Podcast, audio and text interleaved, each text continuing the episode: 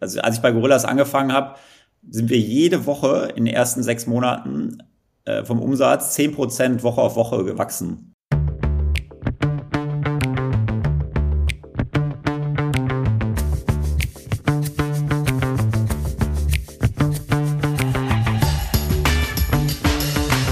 Hallo und herzlich willkommen zu einer neuen Ausgabe unseres Podcasts Die Message, der Investment Podcast. Uli, wir sind heute nicht nur zu zweit, sondern wir haben auch einen Gast dabei. Du kennst ihn schon fast 30 Jahre, hast du mir gesagt. Äh, willst du ihn kurz vorstellen? Ja, ich bin froh. Heute haben wir zum Thema VC und Angel Investing den Elmar Broscheid mit an Bord. Ähm, ja, wir kennen uns lange aus Jugendzeiten, kann man sagen. Und äh, er hat natürlich eine sehr erfolgreiche Karriere hingelegt. Und äh, schön, dass du dabei bist, Elmar. Ja, danke Uli, dass du mich eingeladen hast. Ähm, ja, schön mal wieder connected zu sein. Genau, und freue mich auf das Gespräch.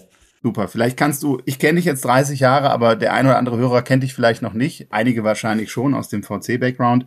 Aber vielleicht kannst du dich ein bisschen vorstellen, wo kommst du her, was hast du gemacht, äh, wo geht's für dich hin? Ähm, einfach ein bisschen was zu deiner Person und Werdegang. Ja, sehr gerne. Ähm, Uli, ich weiß gar nicht, wie viel deine Hörer über dich selber wissen, sonst kann ich da auch ein paar Sachen sagen. Also ich komme ja, ja wie du äh, aus Kleve vom schönen Niederrhein ähm, und ich behaupte ja bis heute, das gibt mir eine gewisse Humbleness, die ja wichtig ist auch für, für den Job im VC und Startup-Bereich, ne, dass man immer ein bisschen am Boden bleibt. Und ähm, ja, nach der, nach der Jugend in Kleve habe ich dann Holland Bachelor gemacht. Ähm, und das wissen auch die wenigsten von mir. Also sag das mal hier im Podcast. Dann war ich zwei Jahre, und Uli, du weißt das, äh, bei der Deutschen Bahn, habe da M&A gemacht. Also war auch in einem Konzern mal. Und äh, auch sehr spannende Erfahrung damals, ähm, auch ein sehr operativ intensives Geschäft kennenzulernen, worauf wir ja nachher noch zurückkommen dann in meiner, in meiner Vita.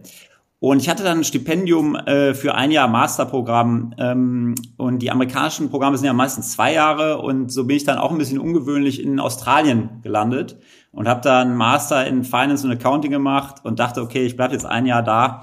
Äh, das war's dann. Und ähm, ja, habe dann aber danach bei einer, ähm, beim australischen Finanzinvestor, der heißt Macquarie, angeheuert und bin dann letztendlich fünf Jahre in Australien geblieben.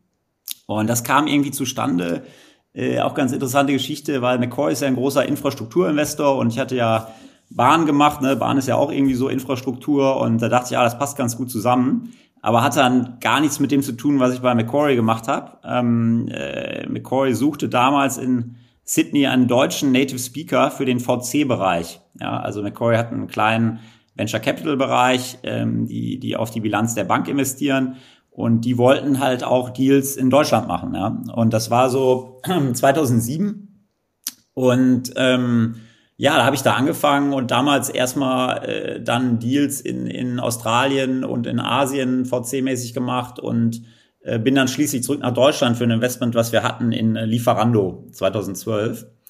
Ähm, und ähm, bin dann wieder nach Berlin gezogen und habe dann tatsächlich ähm, äh, als VC ja, waren wir sehr hands-on und habe da ein Jahr aus dem Büro mit den Lieferando-Gründern gearbeitet, was sehr viel Spaß gemacht hat, war eine super Zeit. Ähm, äh, super Gründerteam auch. Und ähm, ja, habe auf Basis dessen immer gedacht, okay, irgendwann möchte ich auch noch mal wieder was Operatives machen, also nicht nur als VC arbeiten, sondern auch mal richtig auf dem Spielfeld mitspielen. Ja, also als VC ist man ja immer so ein bisschen wie ein Fußballtrainer oder wie ein, wie ein wie man im Stadion, ne, man ruft was aufs Spielfeld und hofft, die Leute hören's und äh, oder die, die, oder auch ein Sponsor.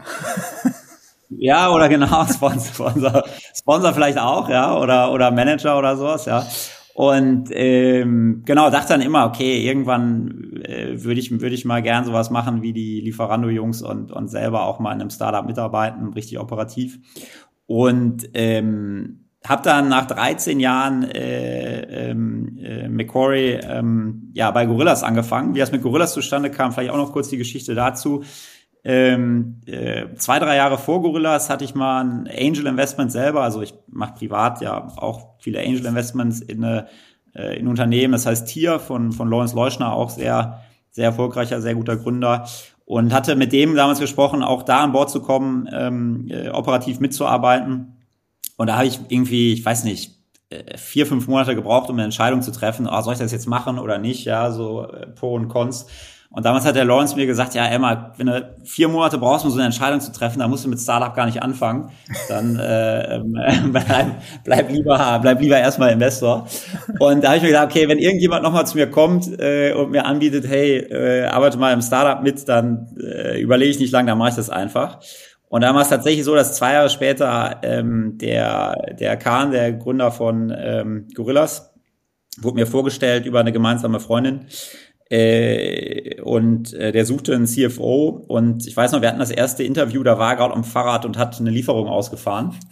Geil. Und, ähm, Hands-on. Also es, das war eine, war eine Wahnsinnsgeschichte natürlich damals und ging, ging schon durch die Decke. Und ja, dann bin ich da eingestiegen, war ein, ein kleines Unternehmen damals, also waren so 40 Leute im Headquarter, so 300 insgesamt und haben das halt äh, ja hochskaliert in, innerhalb von sechs Monaten auf ähm, 12.000 Mitarbeiter insgesamt. Ja. Wahnsinn. Und ich habe da äh, den den Finance-Bereich aufgebaut und ähm, ja die Fundraising-Runden, also viel Zeit mit den Fundraising-Runden verbracht. Also wir haben ja da die die ähm, ja, zweitgrößte Funding-Round, die in Deutschland je gemacht wurde, äh, eingesammelt und natürlich dann parallel die Infrastruktur im Finanzbereich mit aufgebaut, also so Accounting, Accounts Payable, Controlling, Business Development und so weiter. Und ähm, also die ganze Growth-Phase mitgemacht und dann natürlich auch das Jahr später, als ähm, äh, dann, sag mal, im Marktumfeld sich geändert hat, auch Restrukturierung und, und ähm, ja, auch die Maßnahmen zur Profitabilität eingeleitet, also das ganze Programm auch mitgemacht und ähm, letztendlich auch ähm, Verkaufsprozess äh, mit unserem Chief Strategy Officer zusammen äh, geleitet. Ähm, also wir haben das Unternehmen ja dann an Getir verkauft. Und ich bin dann auch ähm, jetzt noch bei Getir an Bord. Also ähm, bin, habe jetzt das ganze Jahr für Getir gearbeitet, auch im Strategiebereich da, war auch also ein super Jahr, hat super viel Spaß gemacht, super Team da auch ähm, und ähm, die Zeit auch sehr genossen. Also habe viel Zeit in Istanbul verbracht da mit dem Team. Ja, genau, da stehen wir jetzt heute. Also das ist mein, mein Background. Ja, unheimlich spannend. Wie groß war die, die Funding-Runde, die ihr da hattet, wo du sagst, war die zweitgrößte hier in Europa? Äh, das war eine Milliarde. Eine Milliarde, Wahnsinn. Nee, es war die zweitgrößte in Deutschland. Ich glaube, äh, Solonis war, glaube ich, mal größer, ich weiß nicht, aber es, es ist auf jeden Fall Abwehr, ja. Ja, total spannend, eigentlich sehr bewundernswert. Also ich ähm, nutze so Lieferdienste eigentlich kaum, muss ich gestehen, also die Essenslieferdienste. Wir haben eine große Konkurrenz, ähnlich wie bei diesen E-Rollern, glaube ich, also wo sehr viel Geld in diese Sektoren geflossen ist. Und äh, ja, ich glaube, sind da überhaupt Renditen erwirtschaftbar, die noch attraktiv sind? Grundsätzlich ist ja eine, ein Trade-off zwischen Wachstum und Profitabilität. Und das ist in, in allen Sektoren so, ne? Das ist halt eine Frage, ja. Also, und, also als ich bei Gorillas angefangen habe, sind wir jede Woche in den ersten sechs Monaten äh, vom Umsatz zehn Prozent Woche auf Woche gewachsen. Ja. Und schaffen ähm, manche im Jahr nicht. ja, und ja, wenn man natürlich das, also das ist natürlich das Power of Compounding, ja, wenn er äh, ist ja die alte Geschichte mit dem Schachbrett, ja, und legst einen Reiskorn aufs erste Feld und dann zwei aufs zweite, ja. Das vielleicht mal gemacht. Und äh, da werden die Zahlen natürlich sehr schnell sehr groß. So viel Platz habe ich und, nicht, Elmar. Beim, beim 20. Schachfeld war bei mir Ende. Ja, genau. Und äh, deswegen, also das, das, und das natürlich sowas jetzt nicht aus dem Cashflow dann ähm, geht, ist klar, ja. Also äh, klar, die, die Geschäfte lassen sich lassen sich auch profitabel betreiben, aber es ist halt immer eine Frage, okay, will man das, will man jetzt wachsen oder will man profitabel sein? Für mich stellt sich die Frage, weil das haben wir während Corona ja viel gesehen. Zum einen, äh, ihr habt die E-Scooter angesprochen, aber auch die Lieferdienste. Es wirkte so, als ob gleichzeitig so viele verschiedene Player genau das Gleiche machen wollten und alles wirkte wie riesen Cash-Burning-Machines. Wieso hat man versucht, den nächsten Lieferdienst gleichzeitig zu gründen und wieso dachte man, dass meiner der beste sein könnte? Mm, ja, also erstmal ist ja grundsätzlich so, das ist natürlich Venture ähm, äh, und wie gesagt, ich würde jetzt nicht auf, auf Lieferdienste oder so gehen, ja, also jetzt nicht äh, einen, einen, einen Sektor da raussuchen, aber es geht ja immer um große Märkte, ja. Und ähm, das ist nur mal so als Grocery ist natürlich mit, sagen wir, Real Estate und vielleicht noch Travel oder so das größte Consumermarkt, ja. Und der Preis ist natürlich riesig groß, ja. Also wir hatten mal ausgerechnet, ähm, irgendwie, wenn er jetzt äh, alle deutsche Städte über 200.000 Leute ähm, und äh, das ist irgendwie 30 Prozent Durchdringung und jeder gibt so über 100 ähm, Euro im Monat für Groceries aus. Da kommst du allein in Deutschland jetzt für die Lieferdienste auf 13 Milliarden Marktpotenzial. Ja, also es ist ein Riesenmarkt. Ja, und ähm, da, ähm, ja, weiß nicht, dass da jetzt viele an den Start gehen und versuchen, äh, das zu erobern, das wundert mich jetzt an für sich nicht, ja. Und ist ja auch so, wenn jetzt im traditionellen Retail guckst, es gibt ja auch nicht nur einen Retailer in Deutschland, ja. Also äh, deswegen finde ich das jetzt das eigentlich erstmal so äh, gar nicht so erstaunlich und finde ich auch gar nicht so viele ähm, äh, Player. Das natürlich dann nachher der Markt konsolidieren, dass nicht alle so durchkommen und dass natürlich unterschiedliche Teams sich unterschiedlich entwickeln, das ist auch normal im Venture-Geschäft, ja. Das ist jetzt auch nichts Besonderes. Du warst ja bei vielen Firmen auch investiert, die, die irgendwo Exits hatten. Also wie findest du die richtigen Firmen? Worauf, worauf achtest du? Ja, also ich gucke mir grundsätzlich drei Sachen an. Ähm, ähm, also ich gucke immer nach einem großen Makrotrend im Markt, also dass man ähm, sorry? So einen Rückenwind hat quasi. Ja, genau, dass man, dass man, äh, das natürlich immer leichter ist, mit dem Strom zu schwimmen, ja, und dass man ähm, guckt, erstmal ist ein großer Markt, dass man, dass man mit dem Markt geht, dass man in eine Entwicklung geht, ähm, äh, die sich so auch abzeichnet, ja. Ähm, äh, jetzt, ich meine, als Beispiel Lieferando, ne, also dass jetzt ähm, Leute früher halt beim bei Pizzeria angerufen haben und heute dann über eine Webseite gehen und schließlich über eine App gehen, das ist halt so ein Makrotrend, der lässt sich halt nicht äh, verneinen, grundsätzlich. Und äh, das zweite ist dann, guckt man sich das Geschäftsmodell an, halt in dem Markt. Also ähm, wie wettbewerbsintensiv ist der Markt, was gibt's für Barriers of Entry, ähm, äh, kann ich eine, eine, eine Brand aufstellen, die mich irgendwie differenziert, äh, kann ich mich anders differenzieren von Wettbewerbern. Und das dritte, was ich mir angucke, sind die Gründer. Ja, kann das Gründungsteam das umsetzen. Ja. Und der Makrotrend im Markt oder der Markt insgesamt entscheidet eigentlich, wie groß das Business sein wird, also wie viel Revenue-Potenzial du hast. Das Businessmodell entscheidet die Profitabilität, also wie viel Marge kannst du erwirtschaften, ja, je nachdem, wie wettbewerbsintensiv der Markt ist. Und die Gründer sind natürlich ja super wichtig, dass das überhaupt umgesetzt wird, ja. Und je früher du investierst, umso wichtiger sind eigentlich die Gründer, ja. Dann äh, natürlich, weil das Geschäftsmodell sich dann häufig noch verändert und man ähm, äh, ja, man, man gucken muss, okay, was für Möglichkeiten gibt es denn noch andere Möglichkeiten im Markt vielleicht, müssen wir noch mal pivoten, was anderes machen, anders probieren und so. Während wer natürlich nachher ein etabliertes Unternehmen hat, wo man in einem ähm, guten Makrotrend schwimmt, dann, äh, sag ich mal, ist das Management natürlich auch noch super wichtig oder so, aber dann ist vielleicht auch mal wichtiger noch, okay, hat man das, den richtigen Markt eigentlich am Anfang ausgewählt, ja. Du warst ja jetzt über eine Dekade auch in diesem VC-Bereich. Kannst du uns vielleicht ohne Namen zu nennen, eines deiner spannendsten und erfolgreichsten Projekte nennen, in die du investiert hast? Oder wo du vielleicht mit am ähm, meisten Herzblut dahinter warst? Nee, spannend. Also das ist ja auch kein großes Geheimnis. Also äh, Lieferando ist natürlich schon so ein Ding, was äh, mein Leben verändert hat persönlich, weil ich von Australien nach Berlin äh, dafür zurückgezogen bin. Ich den, weil ich mit den Gründern sehr intensiv zusammengearbeitet habe und ähm, wirklich sehr, sehr enge Freundschaften sich daraus entwickelt haben. Und dann war es noch ein erfolgreiches Investment, ist ja ähm, heute auch noch hier ein, ein großer Player im Markt und ähm, genau, also das war, das war eine, eine schöne Sache, ja. Und gibt es auch die Gegenseite dazu? Etwas, was völlig in die Hose gegangen ist?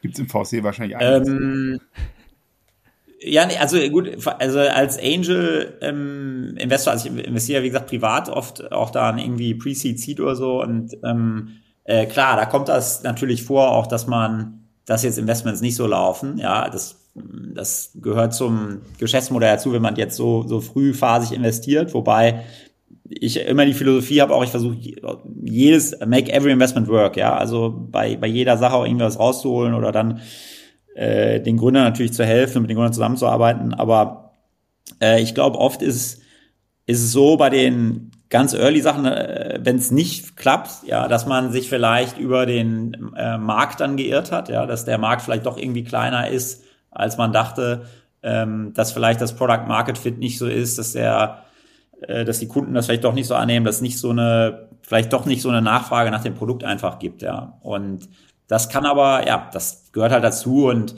äh, wenn man das nicht ausprobiert, ja, dann gibt's halt auch keine Innovation, ja. Also deswegen Ähm, also ich würde das jetzt nicht so als so von der Frage her, ey, das, das ist in die Hose gegangen. Also ich glaube, das ist auch allgemein so eine Sache, das ist halt eine falsche, äh, ich glaube, das ist eine falsche Einstellung dann im, im, im Venture-Geschäft. Ja, ich glaube, man muss halt gucken, ähm, äh, dass wenn eine Sache nicht läuft, dann muss man halt das ändern, was man macht, ja, und versuchen eine neue Lösung zu finden oder das Geschäftsmodell ändern oder ein anderes Produkt rausbringen. Ja. Und ähm, ja. Ich glaube, das ist aber auch eine Mindset-Frage. Also ich glaube, in Deutschland ist auch immer, irgendjemand macht was und scheitert, dann ist das, dann hat er das nicht geschafft. Das ist dann direkt so negativ behaftet. Wenn ich mir dann in den USA anschaue, wo ich eine Zeit ja auch war, dann ist es eher so, man hat es probiert und da muss man es halt verändern. Also das ist, äh, ist glaube ich, auch immer, immer eine Mindset-Sache. Ähm, was war für dich so das, die Erfahrung, wo du am meisten gelernt hast? Also wo du sagst, da ist irgendwas vielleicht nicht gelaufen, aber ich habe daraus sowas Positives für die Zukunft mitgenommen. Also was war die größte Lernerfahrung, die du irgendwo gemacht hast? Ja, ich glaube, ähm, Lernerfahrung insgesamt ähm, geht ja immer weiter. Ähm, aber für mich, äh, sagen wir was am spannendsten war, ist halt immer so dieses Shadow-Portfolio. Ähm, ja, also wenn man guckt, so zurückguckt und äh, denkt, okay, ähm, ja, was, was hätte man noch machen können oder was hatte man auf dem Tisch und was, was hat man nicht gemacht. Und ähm, gerade wenn ich dann zurückdenke, also damals, als wir, als ich zurück nach Deutschland gezogen bin, 2012, ähm, da war der gesamte Venture-Markt in Deutschland, also was in einem Jahr in Deutschland in Venture investiert ist, äh, wird, war 300 Millionen. Ja. Und äh, Uli, was meinst du, das ist heute? Oh, lass mich mal überlegen, 2012 sind elf Jahre weiter, die Inflation lasse ich jetzt mal außen vor. 1,8 Billionen, also Milliarden? Nee, so 8 Milliarden. 8 Milliarden, ähm, wow. Und, äh, und 2021 war es tatsächlich so 16 Milliarden. Ja, ähm, was natürlich okay. da auch ein bisschen durch Corona und so weiter kam. Aber ähm, ähm, aber ich meine, und damals dachte man irgendwie schon, ja, ähm, oh, das Venture-Ding, das ist ja schon fast gelaufen hier und ähm, Markt ist ja schon gesättigt, ja, und gibt eigentlich keine guten Opportunities mehr, was soll noch kommen und so. Und äh, ja, ich glaube also, dass man, das ist so ein Learning, ähm, was man sieht, dass, also viel, viel ist natürlich auch Timing, ja. Also ähm, wie gesagt, wenn man, wenn man da einsteigt oder jetzt auch, ne, wenn man sein Unternehmen, sag ich mal, 2020, 2021 verkauft hat, kriegt man wahrscheinlich auch eine andere Bewertung, als die man heute bekommt, ja. Wenn man es heute noch verkauft, ähm, ja. Ja, und, und solche Sachen halt zu sehen ähm, im Zeitablauf, ich glaube, das war so ein Learning. Man, so man nimmt oft Sachen wahr und, und nimmt die so for granted, ja, und sagt, okay, das, das wird immer so bleiben oder das ist halt so eine äh, so ist der Markt oder äh, so ist jetzt der Status, aber in Wirklichkeit ändert sich der Markt laufend, ja, und ähm, die, die Investmentmöglichkeiten, ja. Du sprichst es an, die Veränderung, also für mich im Doing, auch bei Public Markets oder anderen Themen, äh, ist ja die größte Veränderung, ich würde mal sagen, in den letzten 24 Monaten ist einfach, dass ich eigentlich von einem Umfeld, wo Geld umsonst war und jeder zu viel davon hatte, äh, und das äh, mhm. durch die Gegend geschmissen wurde und Investitionsmöglichkeiten gesucht worden, weil selbst auf der Bank ich dafür bezahlen musste. Und mittlerweile kostet äh, Geld halt wieder was. Hat, also das ist in meinem Dafürhalten und äh, maybe I'm wrong, aber ist das nicht auch in dem Markt jetzt, ähm, hat das zu großen Veränderungen geführt? Ja klar, die, also die Businesspläne, ähm, die man sieht von den Unternehmen, sind natürlich klar viel stärker fokussiert auf Profitabilität versus Wachstum, ja. Und man sieht eigentlich kaum Businesspläne, die jetzt nicht voll durchfinanziert sind. Ja, also wenn jetzt ein Unternehmen Geld raised, dann ist normalerweise so, dass die einen Businessplan zeigen, auch wo, wo dann ähm, Break-Even-Punkt mit dem mit der mit der Runde erreicht ist oder mit dem bestehenden ja ähm, mit dem bestehenden Cash erreicht wird. Also klar, dass ähm, ich würde das jetzt aber noch nicht mal nur auf die äh, Zinsen beziehen, aber insgesamt im Marktumfeld, ja, das ist schon klar ein starker Fokus jetzt auf Profitabilität versus Wachstum. Und was natürlich eine totale Kehrtwende ist von vor zwei, drei Jahren. Ja. Du hast ja auch den Riesenwachstum im VC-Bereich angesprochen, wo siehst und das viel über deinen Tisch läuft. Wo siehst du die Trends aktuell? Was sind so die Branchen, wo am meisten Geld gesucht wird? Ja, das ist jetzt, äh, glaube ich, auch kein großes Geheimnis, was ich da verrate, aber dass natürlich AI und Machine Learning äh, große Boombereiche sind. Äh, das sollte wahrscheinlich jedem klar sein. Natürlich auch das ganze Nachhaltigkeitsthema, äh, Umwelt und so weiter, Energiewende, ja. Ähm, aber ich sehe auch viel, ähm, natürlich Vertical Software, B2B läuft noch immer sehr gut. Und ähm, ja, ich glaube auch überraschend, ähm, also äh, es kommt auch immer auf die Gründer an, ja. Also gerade ähm, erstmal Pre-Seed, Seed ähm, läuft, läuft wesentlich besser als, sag ich mal, Growth Stage, ja, weil Growth Stage historisch von vielen amerikanischen Crossover-Funds finanziert in Deutschland. Die machen jetzt aktuell wenig Investments und es gibt wenig lokal, also eigentlich gar keine lokale Growth Funds, deswegen ist das Segment ein bisschen weggebrochen. Während Pre-Seed, Seed wird ja eher gemacht von lokalen, also deutschen Funds zum Beispiel hier, äh, auch Family Offices, auch Angels und so weiter, die ja mitspielen. Also das Geld ist ja noch relativ gut vorhanden. Und da ist interessant, dass wir, wenn man starke äh, Gründerteams hat, ja, ähm, dass man da auch äh, Consumer äh, machen kann, ja. Also wo man jetzt normal, äh, wenn man so von außen drauf guckt, denkt, okay, ey, Consumer läuft wahrscheinlich gar nicht oder Food läuft gar nicht oder so. Also ähm, da sehe ich schon viele Sachen, die auch finanziert, äh, äh, die finanziert werden, die, die auch im Consumer-Bereich sind, ja. Also du sprachst auch an, ist für dich der Gründer als Mentalität, wir haben ja hier in Deutschland die Höhle der Löwen, was ja vielleicht diesen Sektor auch so ein bisschen natürlich auf eine andere Art und Weise, äh, aber auch mal in den Fokus gerückt hat. Also ich glaube, das, was Deutschland ja jahrelang gefehlt hat, war so ein bisschen dieser Gründergeist oder dieses Risiko. Also die meisten Leute wollen ja nach dem Studium auch am liebsten in irgendeine Verwaltung, habe ich manchmal das Gefühl. Also die Deutschen sind ja vermeintlich sehr sicherheitsgeprägt. Ähm, also mhm. Wenn ich jetzt so eine Sendung sehe, wo man ja schon, glaube ich, der ein oder andere dann inspiriert wird, vielleicht auch zu gründen oder dann ein bisschen mehr mitbekommt, was so läuft.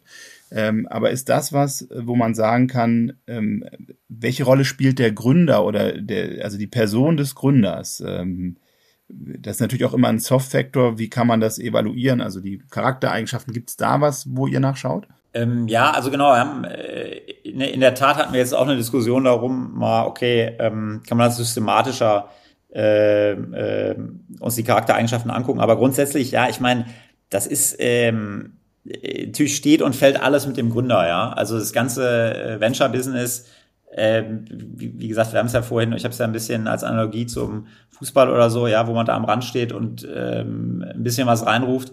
Ähm, man hat natürlich ein bisschen Input, aber es steht und fällt ja alles mit der Mannschaft und mit dem, mit dem Gründer letztendlich, ja.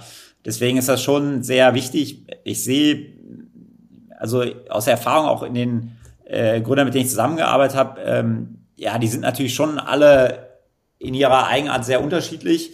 Ähm, was sie alle natürlich haben, die haben einen unglaublichen äh, Glauben ja, an die Sache und unglaublichen Willen und äh, also das gibt gibt's ja auch bei Steve Jobs dieses äh, Reality Distortion Field, äh, glaube ich, äh, wurde das mal genannt, ja.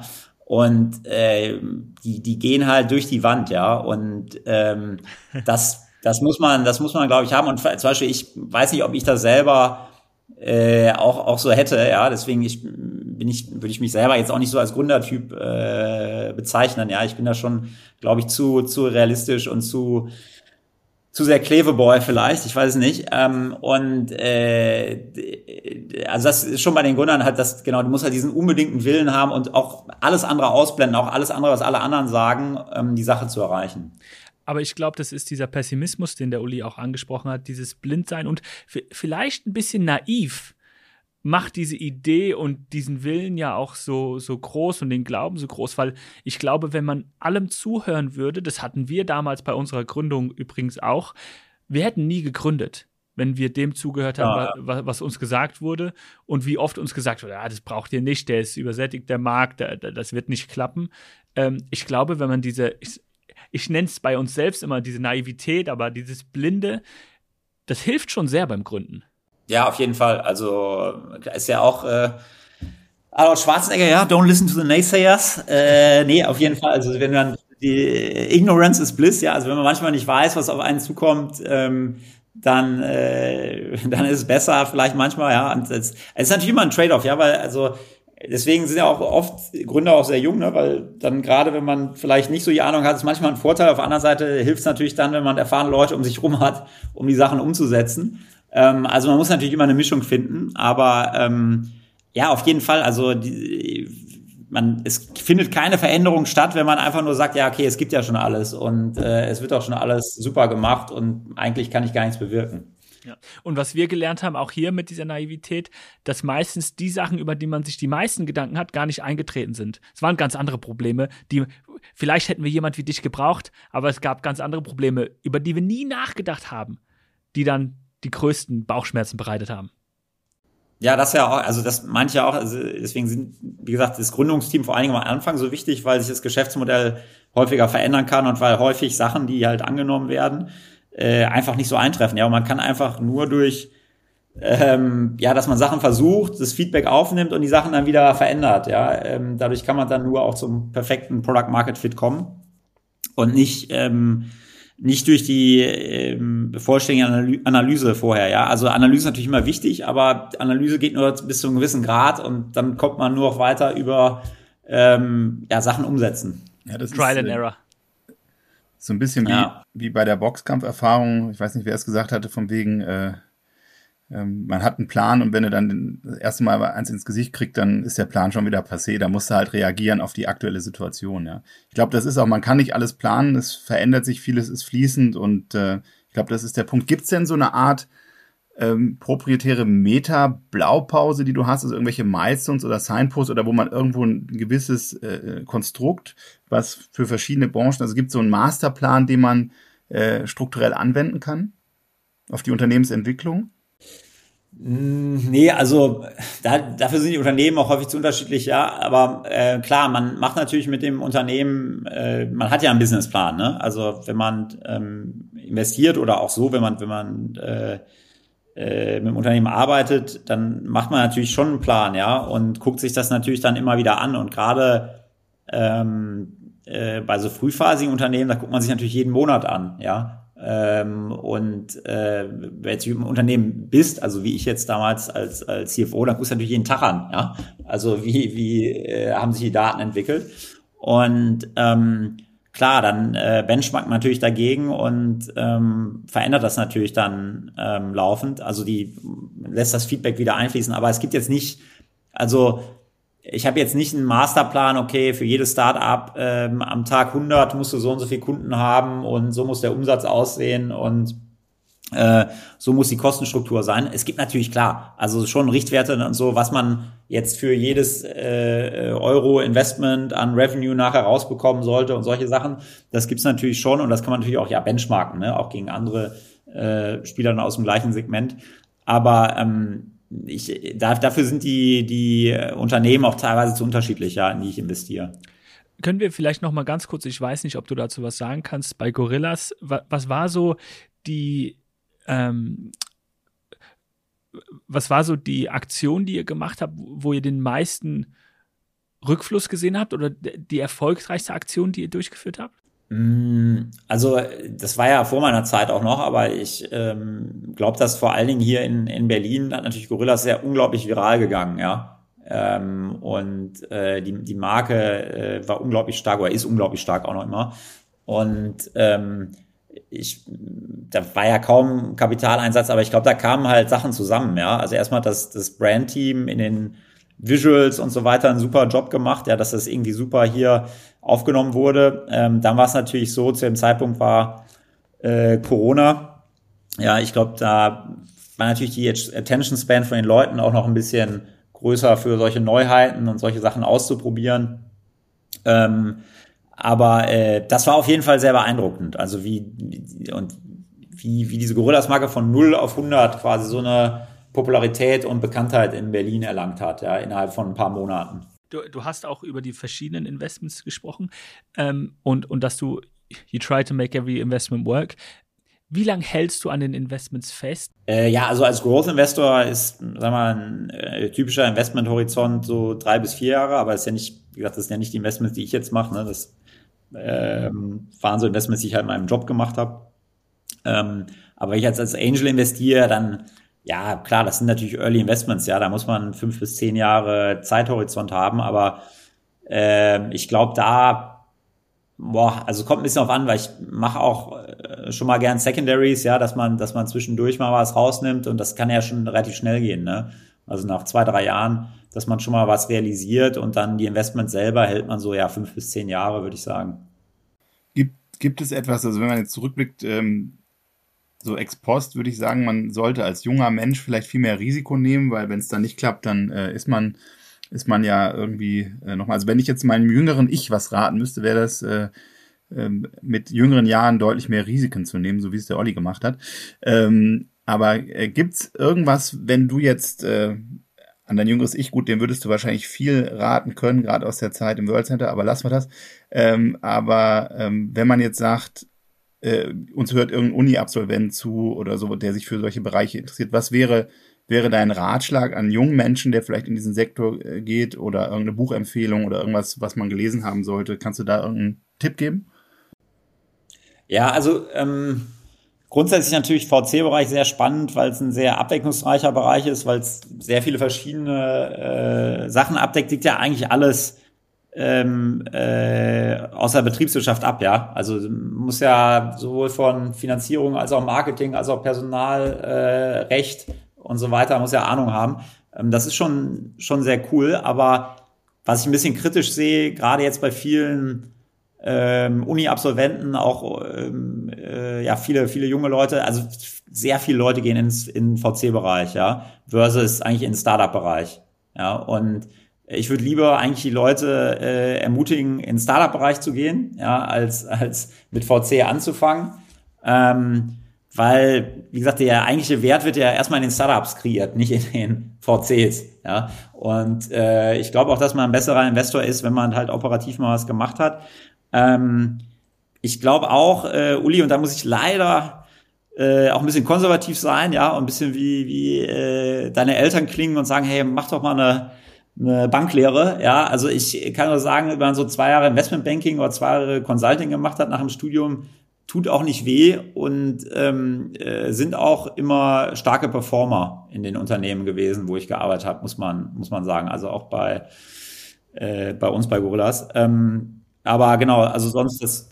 Hm, sorry? Ich glaube, der Praxisbezug ist auch immer äh, sehr wichtig. Warren Buffett hat auch mal so schön gesagt, äh, being an entrepreneur makes me a better investor and, and the other way around sozusagen. Und ich glaube, das ist, was die Theorie, ähm, um Yogi Berra da mal zu zitieren, ne, in der Theorie sind Praxis und Theorie dasselbe, in der Praxis nicht.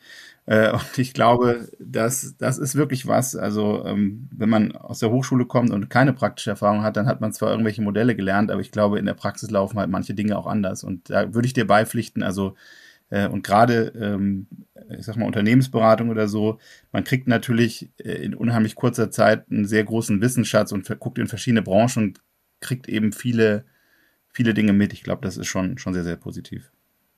Ja, ich würde ich würde wahrscheinlich jetzt nicht raten, hey, zehn Jahre Unternehmensberatung zu machen, aber ich glaube so zwei Jahre und dann, äh, wie gesagt, da kann man auch sehr äh, gute Positionen in einem Startup bekommen, ja, also sehr interessante äh, Aufgaben. Ähm, und ich glaube, das würde ich machen. Aber wie gesagt, jeder ist natürlich anders und äh, aber ähm, das, das wäre so mein Rat vielleicht, ja. Darf ich was ganz Freches fragen zwischendrin? Vielleicht ist es eine blöde Gründersicht, aber was habe ich davon, wenn ich einen Unternehmensberater kriege, der gerade aus der Uni kommt und nur die pra äh, Theorie gelernt hat? Äh, die also äh, die Leute performen tatsächlich besser. Also äh, ist meine Erfahrung, weil äh, sie einfach ähm, ja, es sollte sehr, weil sie wissen, wie man arbeitet, ja. Und ähm, die, die, der Hauptunterschied für mich bei erfolgreichen und unerfolgreichen Leuten, mit denen ich gearbeitet habe, ja, im Startup-Bereich, ist, äh, dass die Leute sagen, dass sie was machen werden und es dann tatsächlich machen. Ja? Und es hört sich simpel an, aber die meisten Leute können das nicht. Die meisten Leute sagen dir, oder du, du, äh, du machst eine Vereinbarung, hey, jetzt bis morgen machen wir das und das, und du kommst am nächsten Morgen zusammen und Leute haben es nicht gemacht. Ja, und aus welchen Gründen auch immer, weil irgendwie fünfmal das Telefon geklingelt hat, weil 100 E-Mails reingekommen sind, weil irgendwas anderes war. Und äh, leider ist getting shit done ist, ist sehr wichtig, ja. Und das haben Leute, die zwei Jahre Investmentbanking oder zwei Jahre Consulting gemacht haben, meistens drauf. Also der Fokus und das dann auch wirklich an sich auf Dinge zu fokussieren und das auch umzusetzen. Richtig, und Executen. Fokus, by the way, auch Fokus ist äh, Haupt, äh, meiner Meinung nach auch einer der Haupterfolgsfaktoren, ja, im Leben und im Startup-Bereich, ähm, richtige Fokussierung, ja. War deine Frage, Uli, zu dem Rat an Uni-Absolventen schon die Message oder dürfen wir noch nach einer fragen? Nö, da kannst du gerne noch fragen. Elmar, hast du dann für uns eine Message zu dem Startup- und VC-Bereich? Ja, ich glaube, ähm, also äh, Venture-Geschäft, da lassen sich also manche Lehren auch aufs normale Leben übertragen, ja, ist ja sehr breit. Ähm, und ich glaube, im Venture-Geschäft ähm, ja, ist, man, ist man breit aufgestellt und man sucht irgendwie nach neuen Möglichkeiten und zur Hälfte sucht man systematisch, zur Hälfte ist ja auch Zufall, wie sich Sachen entwickeln. Und wenn dann eine Sache super ist, dann geht man all in. Ja, dann, dann ähm, investiert man und dann investiert man Zeit, sein Geld, seine Energie darauf. Und so ist es im Leben ja auch ein bisschen. Ne? Also man testet alles und behält das Beste, sag ich mal. Ähm, vielleicht, ich habe noch eine letzte Nachfrage und zwar, welche Rolle spielt der Faktor Glück bei diesen Investments und bei, ich sag mal, den Startups und dem Erfolgreichwerden der Startups?